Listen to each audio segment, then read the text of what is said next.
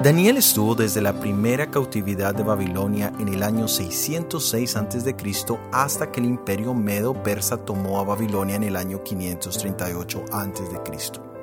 Esto nos indica que es probable que este capítulo y algunos otros más del libro de Daniel se hayan escrito durante el periodo del reinado medo-persa. Daniel vio la liberación profetizada por el profeta Jeremías y fue testigo del regreso del pueblo judío a Palestina. Daniel testificó del sufrimiento como del gozo del pueblo de Dios. También tuvo el privilegio de ver a Nabucodonosor llegar al conocimiento del Dios verdadero.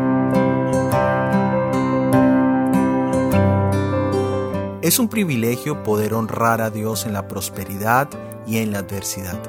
Durante las pruebas que enfrentamos podemos probar nuestra firmeza de propósito. Siempre nuestro mayor enemigo es el egoísmo que busca siempre ser honrado a costo de la transgresión de los principios. Nuestro gran ejemplo Jesucristo, aunque tentado en todo, fue obediente hasta la muerte, porque confiaba en el poder de su Padre. En su vida y ejemplo tenemos un ejemplo de triunfo sobre la tentación. Vemos la victoria de la pureza sobre la depravación, de la devoción y lealtad sobre la incredulidad y la idolatría.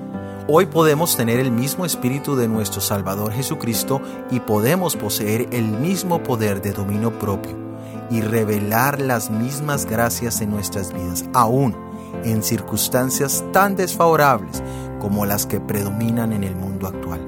Solo podemos alcanzar la victoria si insistimos, persistimos y nunca desistimos del amaro de nuestro Señor Jesús. Soy Óscar Oviedo y este es el devocional Daniel en 365 días.